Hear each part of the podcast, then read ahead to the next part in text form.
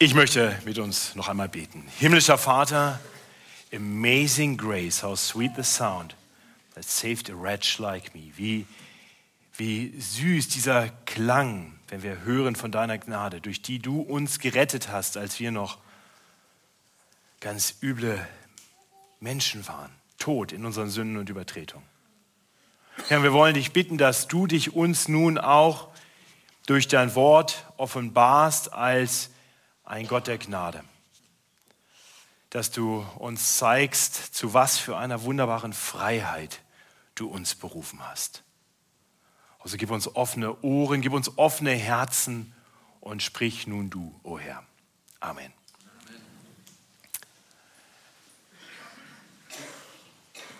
Am 2. Juli veränderte sich alles im Leben eines jungen Jurastudenten.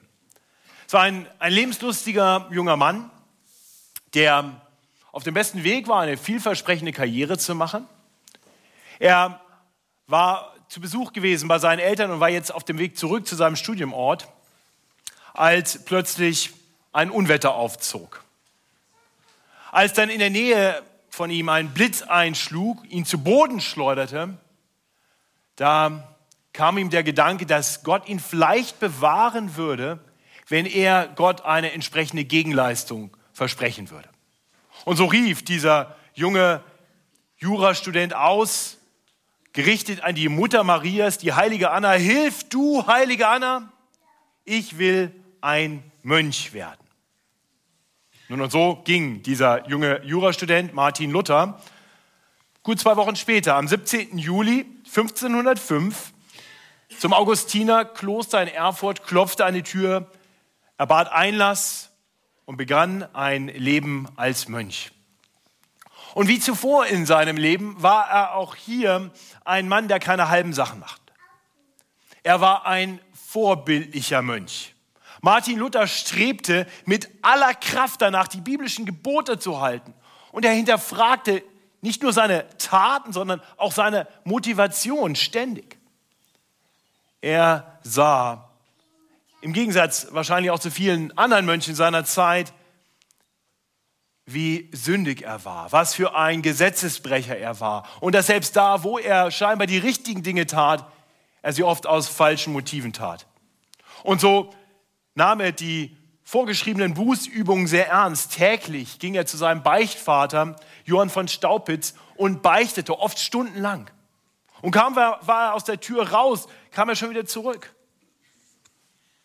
Staupitz war irgendwann so genervt von diesem Mann, dass er ihm vorschlug, er solle erst dann wiederkommen, wenn er etwas wirklich Schlimmes getan hätte, zum Beispiel mal seinen Vater getötet oder so. Nun, was denken wir von diesem Martin Luther? War er ein eifriger, frommer Christ? Nein. Er war eifrig und doch zugleich vollkommen verloren.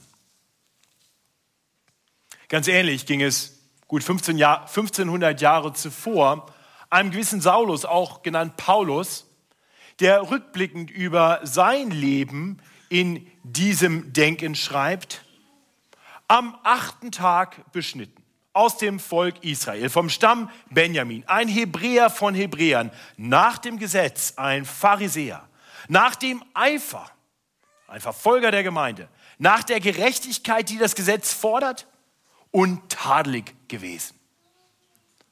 Und dann fährt er fort, das findet sich im dritten Kapitel des Philipperbriefs, und beschreibt, wie verloren er in all dem war.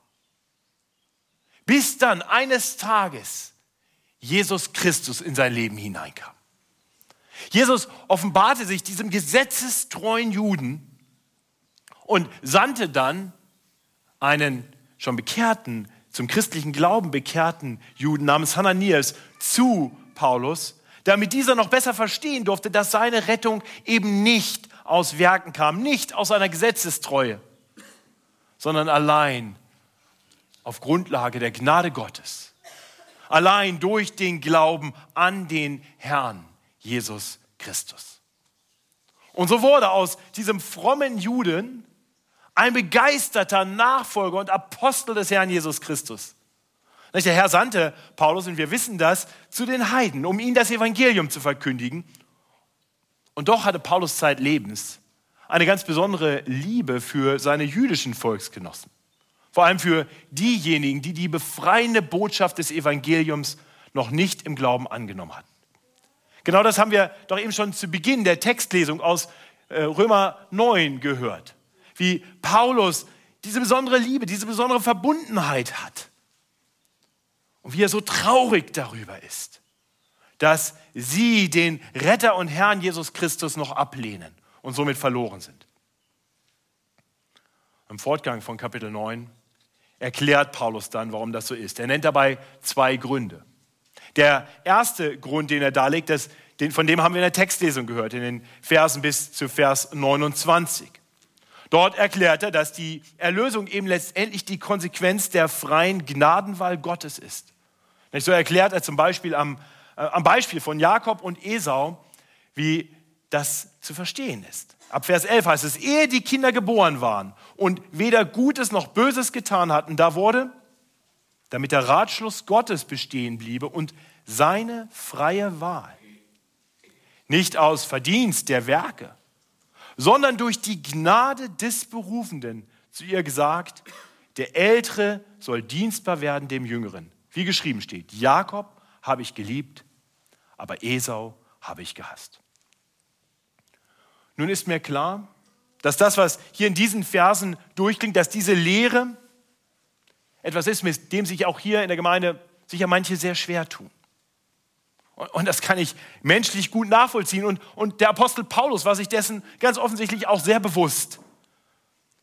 Er wusste, dass sich in uns etwas dagegen sträubt, anzuerkennen, dass unsere Erlösung allein Gottes Werk sein soll. Allein aufgrund seiner freien Entscheidung. Das ist genau die, die Frage, die er dann auch aufwirft. Das ist interessant. Die Fragen, die uns kommen, die wirft Paulus im Römerbrief immer auf. Das ist spannend. Wenn man den liest, man, kommt zu einem Punkt und denkt, warte mal, wie kann das sein? Und Paulus schreibt, wie kann das sein? Und dann beantwortet er das. Und so ist das hier in Vers, in Vers 14 auch mit der Frage, was sollen wir hierzu sagen? Ist denn Gott ungerecht? Wir haben aus Kindesmund gehört, was die Antwort sein sollte. Paulus zeigt letztendlich schlichtweg, dass das die falsche Frage ist. Wir tun gut daran anzuerkennen, dass Gott uns Menschen für seine Gnadenwahl keine Erklärung schuldet. Und ich möchte kurz, wirklich nur kurz, zu Beginn dieser Predigt, die unter uns in besonderer Weise ansprechen, die sich mit dieser Lehre schwer tun, sie vielleicht ablehnen und sagen, das mit Erwählung, das passt für mich irgendwie nicht. Zuerst möchte ich betonen, das ist okay. Wir als Gemeinde haben sehr offen gesagt, wir haben Manche, so wie mich zum Beispiel, die davon überzeugt sind, dass die Bibel tatsächlich eine bedingungslose Erwählung lehrt. Und wir haben andere, die das anders sehen, auch in der Gemeindeleitung. Und das ist okay. Wir wollen in diesem Miteinander leben und ganz bewusst diese unterschiedlichen Positionen auch stehen lassen. Das heißt aber nicht, dass wir darüber nichts lehren. Und deswegen spreche ich das hier an. Ich möchte aber in dem, was ich lehre, auch ganz offen eingestehen, dass das, was ich hier gerade lehre, mein Verstehen in gewisser Weise auch übersteigt. Und mir ist klar, dass meine Erkenntnis Stückwerk ist. Und deswegen ist mein Aufruf ganz bewusst, dass das, was ich lehre, anhand der Schrift zu prüfen. Denn es ist zwar mein ernstes Bemühen, Gottes Wort treu zu lehren. Und doch weiß ich, dass ich im Gegensatz zur Schrift nicht irrtumslos bin. Von daher prüfet alles und behaltet das, was die Schrift lehrt. Aber genau das erwarte ich von uns als Gemeinde auch. Dass wir bereit sind, das anzunehmen, was die Schrift uns lehrt, auch wenn das bedeutet, dass die Schrift dann ab und zu mal unser Denken, unser Glauben korrigiert. Das heißt, wir sollten bereit sein, auch das zu glauben, was unser Verstehen übersteigt oder was vielleicht auch dem widerspricht, was wir bisher immer geglaubt haben. Und wir sollten auch das glauben, was in unserer Logik nicht zusammenpasst. Denn Gott und sein Wort, das ist die Wahrheit. Nun, das bringt mich zu meiner zur zweiten Erklärung im Text und damit wirklich zu unserem Predigttext. Denn, denn Paulus erklärt nun, warum so viele jüdische Volksgenossen nicht gerettet sind, nicht nur anhand der Erwählung, dass Gott halt nicht allen gnädig ist, weil nicht alle nach seinem Ratschluss dazugehören. Nein, er kommt nun auch darauf, nicht nur zu sagen, es liegt nicht an jemandes Wollen oder Laufen, es liegt an Gottes Erbarmen. Er sagt, aber es liegt irgendwie doch. Naja, zumindest so geartet, dass die, die verloren gehen, die nicht erretteten Israeliten, selber verantwortlich dafür sind, dass sie nicht gerettet werden. Das ist so ein Punkt, wo wir in eine logische Spannung kommen. Okay? Es ist gut, die auszuhalten. Und ich möchte uns mit hineinnehmen in diese logische Spannung. Und ich hoffe, dass wir ein bisschen erkennen können, dass die Spannung vielleicht gar nicht so groß ist, wie man erstmal denkt. Dass das Erste ganz viel mit dem Zweiten zu tun hat. Also nochmal. Zum einen lehrt Gottes Wort, es liegt nicht an jemandes Wollen oder Laufen, wie es hier in Vers 16 heißt, sondern an Gottes Erbarmen. Und zum anderen sind die nicht erretteten Israeliten doch in gewisser Weise selber verantwortlich dafür, dass sie nicht gerettet werden. Und das erklärt Paulus vor allem am Ende von Kapitel 9. Und dann am Anfang von Kapitel 10 greift er das noch einmal auf und erklärt dann, wozu ihn diese Erkenntnis veranlasst. Und ich hoffe, dass bei uns beides auch geschieht. Dass wir zum einen zur Erkenntnis gelangen und dass sie zum anderen in uns auch etwas auslöst. Dann folgen wir dem, was Gottes Wort uns hier sagt. Lasst uns zuerst die Verse 30 bis 33 betrachten. Hier erklärt Paulus, warum manche Heiden vor Gott bestehen können, während andererseits viele aus dem Volk Israel verloren gehen. Wiederum beginnt er mit einer Frage. Was sollen wir nun hierzu sagen? Zu allem, was wir in der Textlesung gehört haben. Das wollen wir sagen. Die Heiden, die nicht nach der Gerechtigkeit trachteten, haben die Gerechtigkeit erlangt. Ich rede aber von der Gerechtigkeit, die aus dem Glauben kommt. Israel aber hat nach dem Gesetz der Gerechtigkeit getrachtet und hat es doch nicht erreicht. Warum das? Weil es die Gerechtigkeit nicht aus dem Glauben sucht, sondern als komme sie aus den Werken. Sie haben sich gestoßen an dem Stein des Anstoßes, wie geschrieben steht, siehe, ich lege in Zion einen Stein des Anstoßes und einen Fels des Ärgernisses. Und wer an ihn glaubt, der soll nicht zuschanden werden. Nun, in diesem Text taucht das Wort Gerechtigkeit mehrfach auf. Und vielleicht ist es ganz gut, kurz zu erklären, was damit überhaupt grundsätzlich gemeint ist. Paulus hatte im Römerbrief ausführlich erklärt, dass Gott uns Menschen richten wird eines Tages. Er wird uns richten als der gerechte Richter und er wird all die verdammen, die nicht gerecht sind. Und das Problem, das hatte Paulus im Römerbrief auch sehr deutlich gemacht, ist, dass wir Menschen alle ungerecht sind. Da ist keiner, der gerecht ist, auch nicht einer, heißt es zum Beispiel in Kapitel 3, Vers 10. Und das wirft natürlich eine ganz grundlegende Frage auf. Wie können wir denn dann überhaupt diese Gerechtigkeit haben, durch die wir dann im Gericht bestehen können, durch die wir nicht zuschanden werden? Woher soll sie kommen? Und die Juden hatten eine Antwort darauf. Sie sagten, naja, wir bringen zum einen Opfer dar, und appellieren damit durch unsere Werk, durch unsere Opfer an Gottes Gnade. Wir versuchen ihn zu besänftigen und dann nehmen wir die Gebote und arbeiten ganz, ganz kräftig, trachten mit aller Kraft danach, um nun so viel Gerechtigkeit wie möglich auch anzuhäufen. Und so können wir dann hoffentlich vor Gott bestehen. Paulus erkennt das an. Er erkennt an, dass die Juden, dass Israel wirklich fleißig bemüht war. Israel aber hat nach dem Gesetz der Gerechtigkeit getrachtet. Eifrig waren sie, so wie er einst. Die Heiden hingegen haben nicht nach der Gerechtigkeit getrachtet.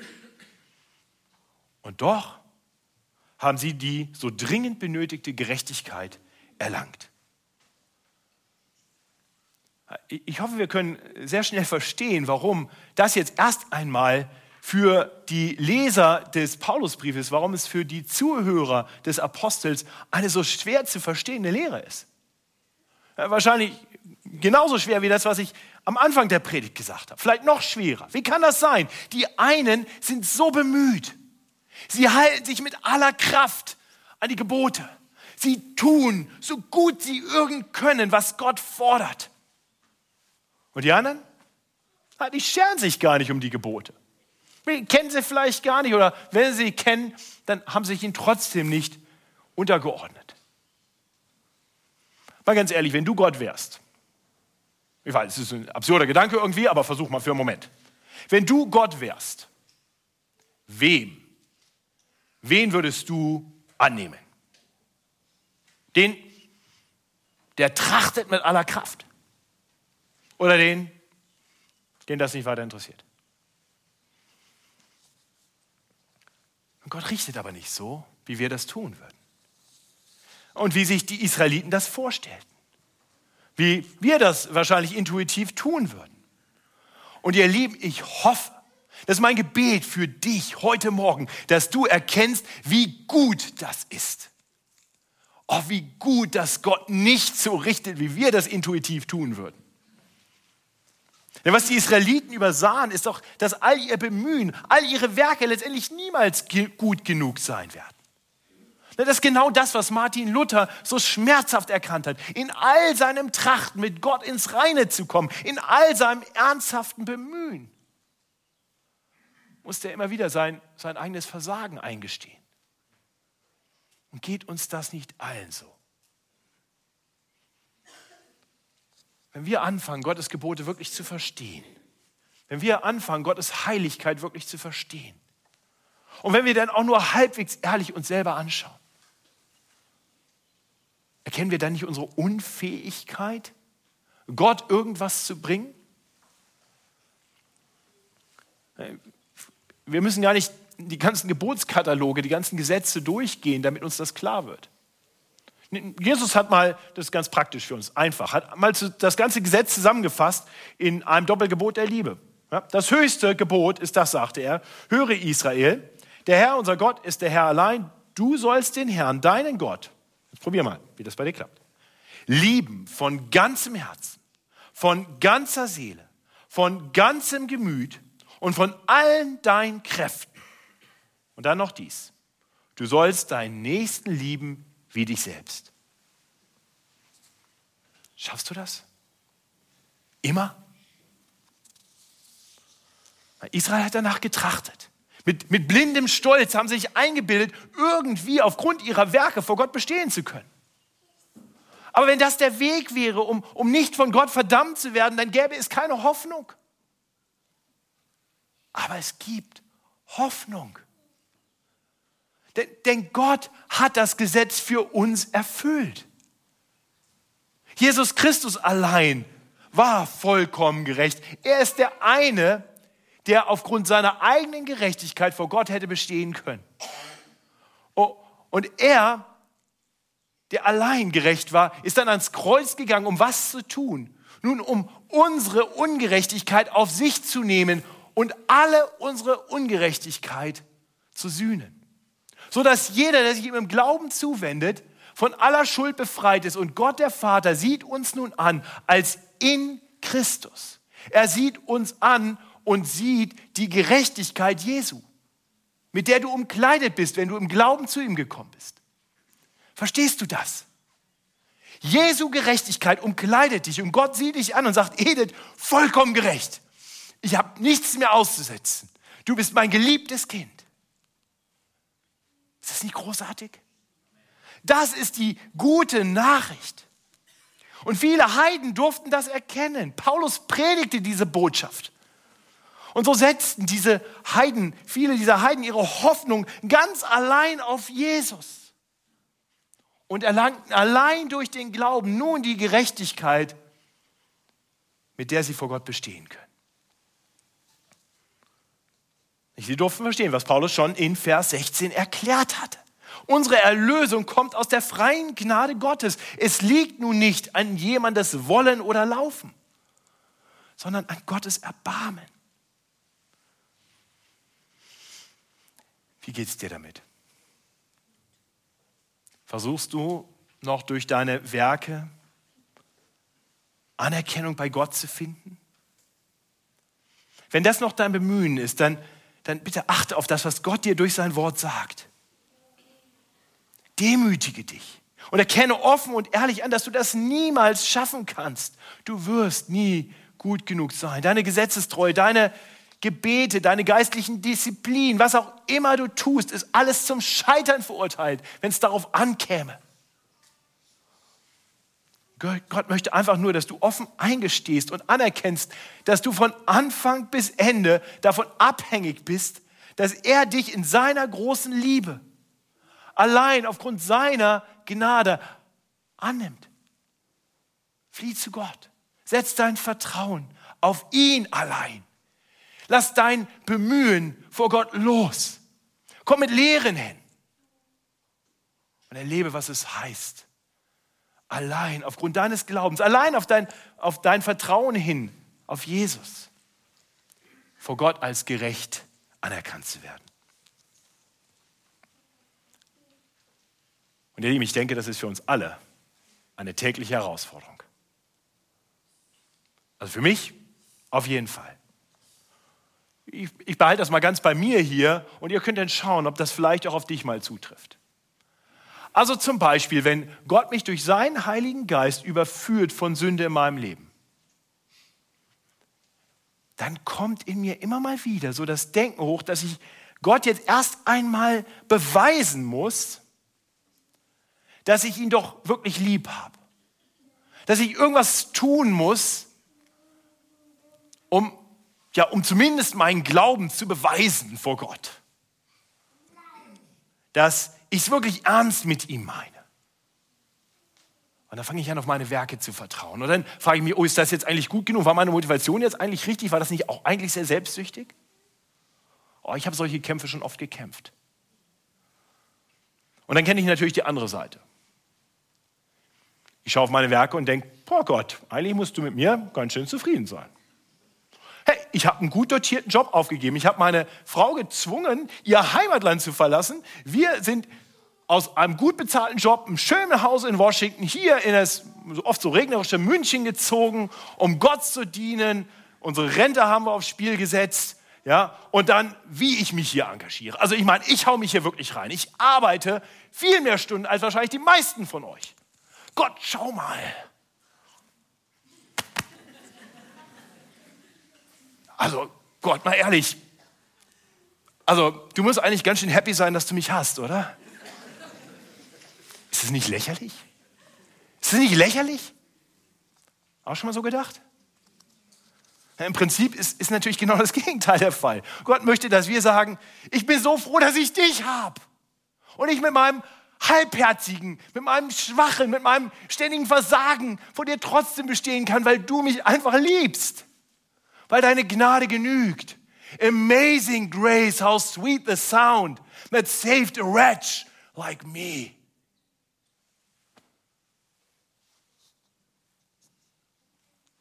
Das möchte Gott, dass wir das anerkennen, dass wir aufhören mit diesem ständigen, was leisten wollen um ihn zu beeindrucken. Seine Liebe gilt. Gott hat uns schon beliebt, geliebt, als wir noch seine Feinde waren. Jesus ist für uns gestorben, als wir tot waren in unseren Sündenübertretungen, als wir gegen ihn waren. Oh, und wie viel mehr liebt er uns jetzt, wo wir schon seine Kinder sind, auch wenn wir immer mal wieder untreu sind. Unser Glaube mal wieder schwach ist und wir es nicht alles so zusammenkriegen. Gottes Liebe hört doch nicht einfach auf. Lieber Christ, ist dir das klar? Dein Herr liebt dich. Er schenkt dir seine Gerechtigkeit, damit du dich nicht krampfhaft darum bemühen musst, was ja ohnehin lächerlich ist. Vielleicht, vielleicht können wir uns am Muttertag kurz mal in, in, in diesen Gedanken hineindenken. Denk mal für einen Moment an deine Mutter. Und wenn du eine halbwegs gute Mutter hattest, musstest du dir jeden Tag neu ihre Liebe verdienen? Hat sie aufgehört, dich zu lieben, wenn du mal Blödsinn gemacht hast? Meine nicht. Und ihr Mütter, wie ist das euren Kindern gegenüber? Und vielleicht den Vätern, wie ist das euren Kindern gegenüber? Hört eure Liebe auf, wenn, wenn die mal ungehorsam sind? Zu spät nach Hause kommen? Nach dem Essen den Tisch nicht abräumen? Du findest das nicht gut, aber deine Liebe bleibt doch unbeeindruckt davon, oder? Und Martin Luther beschreibt Jahre später, wie Gott ihm diese Erkenntnis geschenkt hat. Er hat damals im Römerbrief gelesen, Kapitel 1, Vers 17. Und dann schreibt er darüber, bevor ich diese Worte verstand, da geht es um die Gerechtigkeit aus Glauben, die Gerechtigkeit Gottes, die uns zugerechnet wird. Bevor ich diese Worte verstand, hasste ich Gott, weil er uns Sünder mit dem Gesetz und mit der Erbärmlichkeit unseres Lebens erschreckte. Und nicht genug damit, verschlimmerte er unsere Trübsal noch mit dem Evangelium. Aber dann verstand ich durch den Geist Gottes die Worte, denn der Gerechte wird aus Glauben leben. Da fühlte ich mich wie von neuem geboren, wie ein neuer Mensch. Ich trat durch geöffnete Tore geradewegs ins Paradies Gottes ein. Halleluja. Viele aus dem Volk Israel hatten genau das noch nicht erkannt. Sie wollten noch was tun. Und so wurde dann dieser Jesus, der behauptete schon alles getan zu haben, für sie zu einem Stein des Anstoßes, einem Fels des Ärgernisses, wie es hier in unserem Text heißt. Und bei einer Gemeinde in, in dieser Größe kann ich mir vorstellen, dass, dass heute vielleicht auch liebe Menschen unter uns sind, die, die auch Anstoß nehmen an dieser Botschaft, der Rettung aus Gnade allein, durch den Glauben allein, die sich vielleicht gerade ärgern über mich und das, was ich hier predige. Vielleicht geht es dir gerade so, vielleicht denkst du dir gerade, dass ich mit dieser Predigt ja der Gesetzlosigkeit Vorschub leiste. Wo bleibt denn da der Aufruf zur Heiligung, Matthias? Ich, ich weiß, worum es dir geht. Und, und wir haben regelmäßig Predigten, in denen wir aus Gottes Wort zeigen, wie ein gottgefälliges Leben aussehen sollte. Aber, aber, in unserem heutigen Predigtext geht es nicht darum, uns vor falscher Gesetzlosigkeit zu warnen. Hier geht es darum, uns vor etwas zu warnen, das du, der du gerade Anstoß nimmst, wahrscheinlich viel dringender hören musst. Es ist eine Warnung vor einer biblischen Gesetz, unbiblischen Gesetzlichkeit. Oh, ich möchte dich einladen, lass Gottes Wort heute Morgen an dich heran und jubiliere über die Freiheit, die Gott dir schenken möchte. Paulus war so voller Dankbarkeit für diese Freiheit, die Gott ihm geschenkt hatte in der Erkenntnis Jesu Christi. Und er leidet. Er leidet unter dem hoffnungslosen Streben seiner Volksgenossen, die immer noch versuchten, durch ihre eigenen Werke vor Gott bestehen zu können. Und das sehen wir dann in den Versen 1 bis 4 von Kapitel 10. Liebe Brüder, meines Herzens Wunsch ist, und ich flehe auch zu Gott für sie, dass sie gerettet werden. Denn ich bezeuge ihnen, dass sie Eifer für Gott haben, aber ohne Einsicht. Denn sie erkennen die Gerechtigkeit nicht, die vor Gott gilt, und suchen ihre eigene Gerechtigkeit aufzurichten und sind so der Gerechtigkeit Gottes nicht untertan. Denn Christus ist des Gesetzes Ende. Wer an den glaubt, der ist gerecht. Meine Lieben, ich, ich hoffe, ihr seht, wie Paulus hier darunter leidet, dass seine Volksgenossen in die falsche Richtung laufen. Er erkennt ihren Eifer für Gott. Und, und doch sagt er, es ist nutzlos, weil sie ohne Einsicht agieren, weil sie noch nicht erkennen die Gerechtigkeit, die vor Gott gilt, die, die Jesus Christus erwirkt hat. Und was tut er? Nun, er, er betet für sie. Er fleht für sie, dass sie das erkennen mögen. Wenn es hier heißt, Christus ist das Gesetzesende, das ist die Erkenntnis, die wir haben müssen. Jesus Christus ist gekommen, um das, wozu das Gesetz da war, zu vollbringen. Ein wesentlicher Nutzen des Gesetzes ist uns darauf hinzuweisen, dass wir unfähig sind, das Gesetz zu halten, dass wir unfähig sind, aus eigener Kraft vor Gott zu bestehen. Der Anspruch des Gesetzes überfordert uns und das ist auch so gewollt. Denn das Gesetz will uns dazu bringen, dass wir auf unsere Knie gehen und vor Gott kapitulieren und nach einem Retter rufen und sagen, ich schaff's nicht, hilf. Und dann sandte Gott seinen eingeliebten Sohn und sandte uns diesen Retter, der für uns die Gerechtigkeit vollbracht hat, die wir niemals hätten vollbringen können, sodass alle, die an ihn glauben, gerecht sind. Wer an den glaubt, der ist gerecht, heißt es hier in Vers 4. Paulus weiß darum, dass viele aus dem Volk Israel diese Einsicht noch nicht haben. Und er weiß, dass diese Einsicht von Gott kommen muss. Er fleht zu Gott, wie es hier in Vers 1 heißt. Er bittet für sie, dass der Herr, denn er muss es tun, ihnen die Einsicht schenkt, ihnen die Erkenntnis schenkt, dass allein Jesus retten kann. Dass wir allein durch Glauben vor Gott bestehen können. Und ich hoffe, wir haben die Erkenntnis diese frohe, befreiende Erkenntnis. Und da möchte ich uns Mut machen, dem Apostel Paulus hier zu folgen in dem, was er tut. Denn kennen wir nicht alle auch Menschen, die noch voller Eifer versuchen, durch ihre Werke, durch ihre Leistungen irgendwie vor Gott zu bestehen, der Gnade Gottes noch irgendwas hinzuzufügen? Aber es gibt viele solche Menschen. Viele fromme Juden, die das bis heute versuchen. Genauso wie viele hingegebene Muslime, die versuchen, durch das Halten der fünf Säulen des Islam irgendwie vor Gott bestehen zu können. Aber es wird, vielleicht kommt uns vielleicht sogar noch ein bisschen näher. Ich, ich, ich habe gerade vor wenigen Tagen gehört, dass, dass manche, die aus dem Islam zum Christentum konvertieren, immer noch gefangen sind in, in großer Gesetzlichkeit. Das eine der großen Herausforderungen ist, dass viele Muslime, die hier nach Deutschland flüchten, relativ schnell dabei sind zu sagen, ja, ich bin jetzt auch Christ. Ich, ich tausche Mohammed ein gegen Jesus, die fünf Säulen des Islams, gegen die zehn Gebote.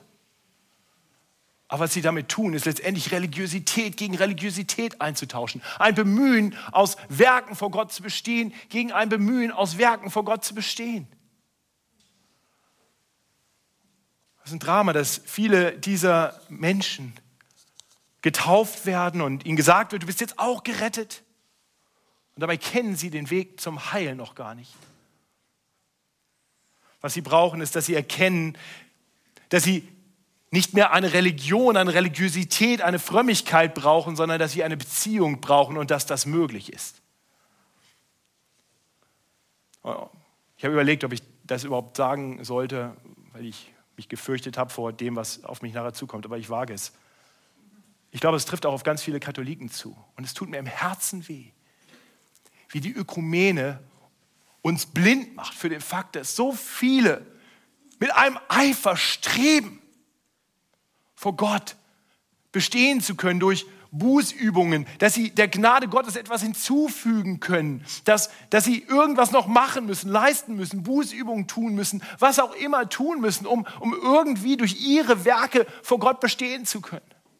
Ich will damit nicht sagen, dass es keine, keine gläubigen Katholiken gibt. Natürlich gibt es gerettete Katholiken, die allein auf Gottes Gnade vertrauen, allein auf Jesus Christus vertrauen. Aber die, die, die offizielle römisch-katholische Lehre widerspricht dem die hat sich nicht geändert seit den Tagen Martin Luthers.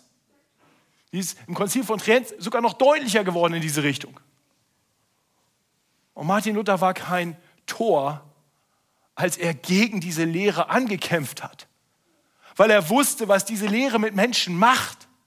Sie lässt sie in ständiger Ungewissheit, ob es denn reicht.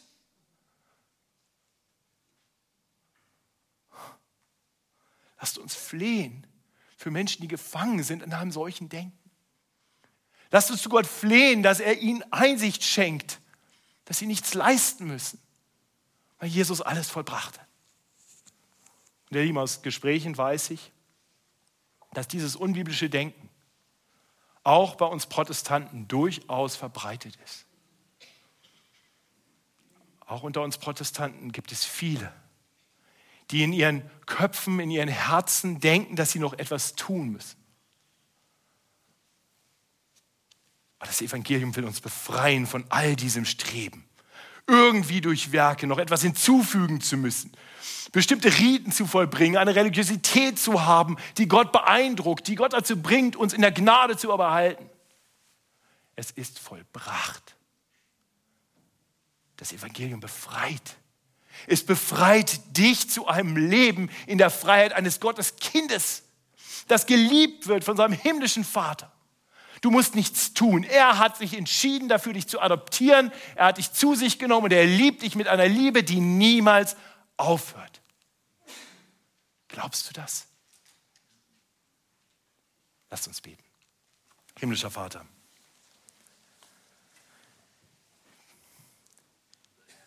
Danke. Danke für deine freie Gnade. Wenn deine Gnade nicht frei wäre, wenn sie abhängig wäre von irgendetwas, das ich tun müsste, dann wäre ich verloren.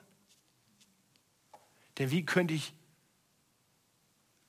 irgendetwas tun, das dich dazu bringen könnte, mich zu lieben? Danke, dass deine Liebe bedingungslos ist. Danke, dass du in Jesus Christus alles vollbracht hast. Danke, dass wie dein Wort sagt, wir umkleidet sind mit Christi Gerechtigkeit. Dem ist nichts hinzuzufügen. Und das können wir uns niemals verdienen. Danke, dass selbst der Glaube ein Geschenk ist, was du gibst. Wir sehen das im Fortgang dieses Kapitels, wenn Paulus erklärt, dass der Glaube zwar aus der Predigt kommt, aber viele diese Predigt eben doch ablehnen, weil letztendlich ist das Werk deines Geistes ist, uns das Herz aufzuschließen, auf das wir Acht haben und uns Glauben zu schenken. Und Herr, so sitzen wir heute hier vor dir und bitten dich um Vergebung für unseren Stolz dass wir uns so oft einreden, dass wir etwas vollbracht hätten, das dich beeindrucken könnte. Dass wir irgendetwas getan haben, das dich dazu veranlasst hat, uns zu retten und nicht andere. Herr, vergib uns diesen Hochmut und befreie uns von diesem falschen Streben, uns etwas bei dir verdienen zu wollen. Herr, schenk uns eine solche Liebe zu dir, die kindlich danach fragt, Papa, was möchtest du, dass ich tue? Hilf uns so zu leben. Nicht, weil wir müssen, sondern weil wir dürfen.